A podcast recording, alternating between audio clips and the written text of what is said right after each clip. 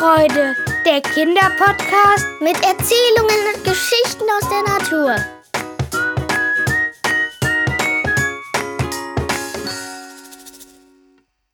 Ihr hört jetzt die Geschichte Aufbruch in die andere Welt von Selma aus der sechsten Klasse. Miriam ging mal wieder spazieren.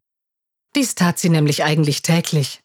Jeden Tag, immer und immer wieder. Den Wald kannte sie mittlerweile wie ihre eigene Westentasche. Sie hasste Spazierengehen, doch sie musste es, sagte ihre Mutter. Ihrem Vater war eh alles egal. Ihre Eltern standen kurz vor einer Scheidung und in der Schule lief es nicht viel besser. Miriam war mittlerweile unwichtig, wie ihr Leben verlief. Alles war ihr gleichgültig und gefreut hatte sie sich schon lange nicht mehr. Ihr heutiger Spaziergang war jedoch irgendwie anders. Sie ging den langen Waldweg entlang, aber plötzlich spürte sie etwas. Sie konnte nicht beschreiben, was es war. Sie wusste nicht, ob es schön war oder nicht, doch es rief Miriam auf eine seltsame Weise zu sich. Sie entschwand dem Weg und folgte diesem etwas in den düsteren Wald. Auf einmal fand sie sich am Rand eines Moores wieder, von dem sie bisher noch nichts geahnt hatte. Nun konnte sie wieder klar denken. Es war ein seltsames Moor, so düster, und Miriam fragte sich, welche Geheimnisse es wohl in sich verbarg. Zum ersten Mal seit langem fühlte sie etwas anderes als Einsamkeit und Traurigkeit, die langsam ihr Herz zu zerfressen schien. Sie verspürte Mut und Abenteuerlust, aber auch Angst. Direkt vor ihr standen ein paar vereinzelte Blüten. Es waren Lilien. Sie waren in ein zartes Rosa getaucht, aufgeblüht und so wunderschön, dass man es sich gar nicht vorstellen konnte. Nun berauschte sie wieder das eigenartige Gefühl. Miriam schien nicht recht zu sehen, aber nein, es war wirklich so.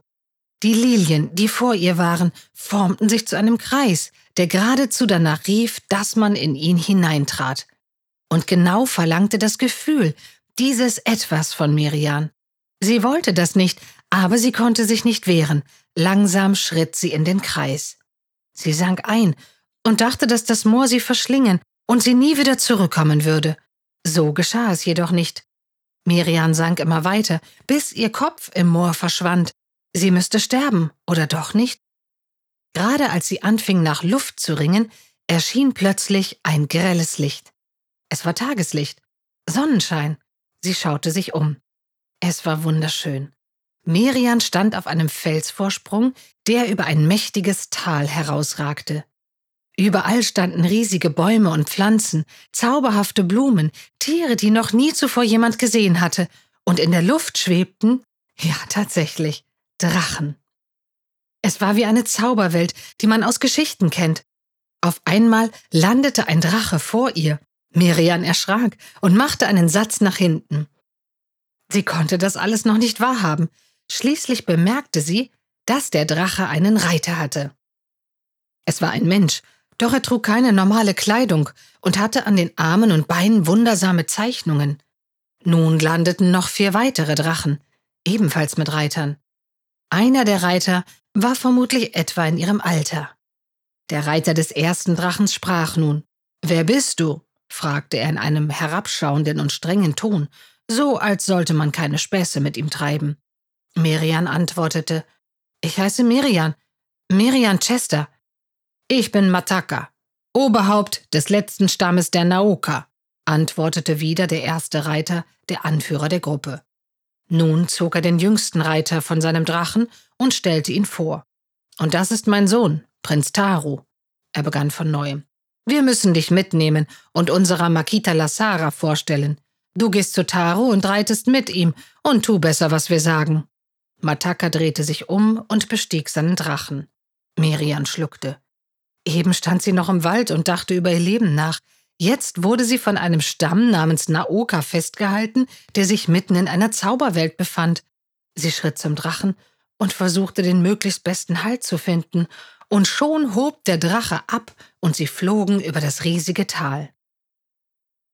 Schließlich landeten sie vor einem Baum. Er war jedoch so groß, dass er größer war als riesig. Die zwei anderen Reiter kamen und hielten Merian fest. Zu viert gingen sie zu einer Öffnung des Baumes. Viele andere Menschen des Stammes folgten ihnen. Nun sprach Mataka zu einem anderen Stammesmitglied in einer seltsamen Sprache. Entuk Makita Lasara. Die beiden Männer hatten Merian mittlerweile losgelassen und Taru stand neben ihr. Merian fragte ihn, was heißt das? Taru antwortete leise, holt die Makita Lasara. Was ist das für eine Sprache? Taru antwortete wieder, das ist Shona, unsere Stammessprache. Stell dich nun schnell vor die Makita. Miriam folgte dieser Aufforderung und trat vor die Makita. Die Makita sprach langsam, aber deutlich zum ganzen Volk und zu Miriam. Dieses Mädchen hat eine gute Seele. Unser heiliger Baum Naturuka, in dem wir uns gerade befinden, hat sie aus einem ganz besonderen Grund zu uns geschickt.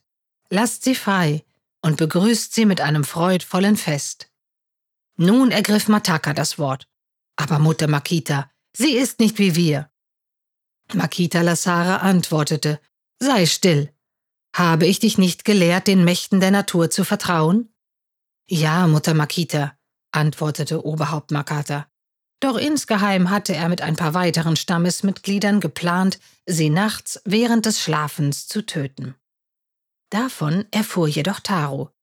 Während des Festes, als sich Miriam gerade ein bisschen vom Getümmel entfernt hatte, zog Taru sie schnell hinter eines der Zelte des Stammes.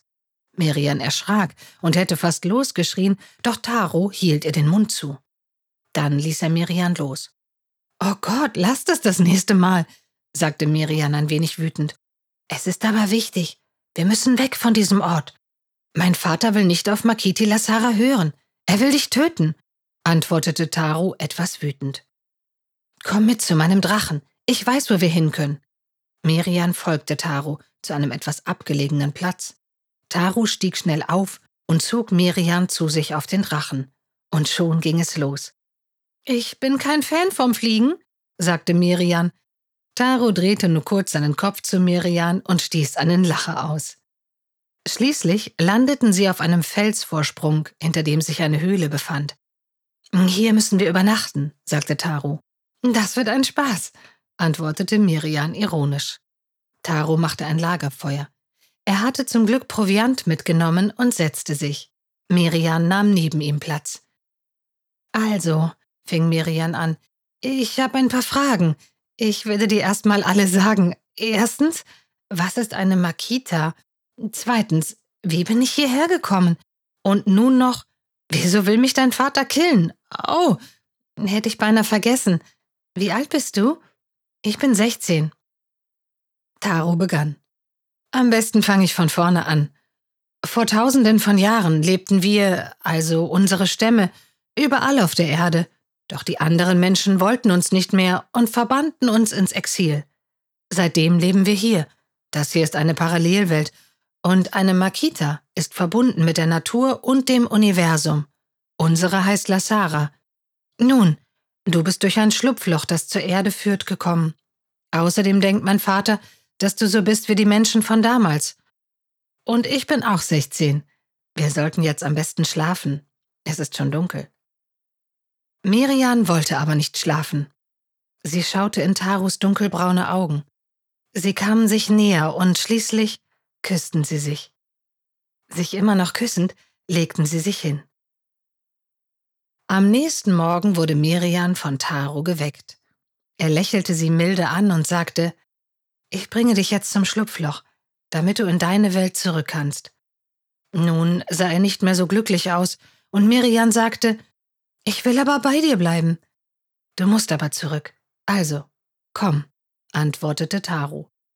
Sie stiegen auf den Drachen und flogen zu dem Ort, von dem Miriam gekommen war. Sie stellte sich an die gleiche Stelle wie vor zwei Tagen und in dem Moment, in dem sie verschwand, sagte Taru, ich werde dich vermissen. Miriam landete auf dem Waldweg. Nun jedoch mit einem Lächeln. Makita Lasara saß nun lächelnd im Baum Naturaka. Was meint ihr? Hatte sie das alles eingefädelt, um gleich zwei Leben besser zu machen? Oder doch nicht? Wer weiß. Miriam hatte aber etwas gelernt. Ihr Leben konnte nicht egal, oder gar schlecht sein mit einer so wunderbaren Geschichte. Freut euch schon heute auf die nächste Folge von Waldzauber und Wiesenfreude.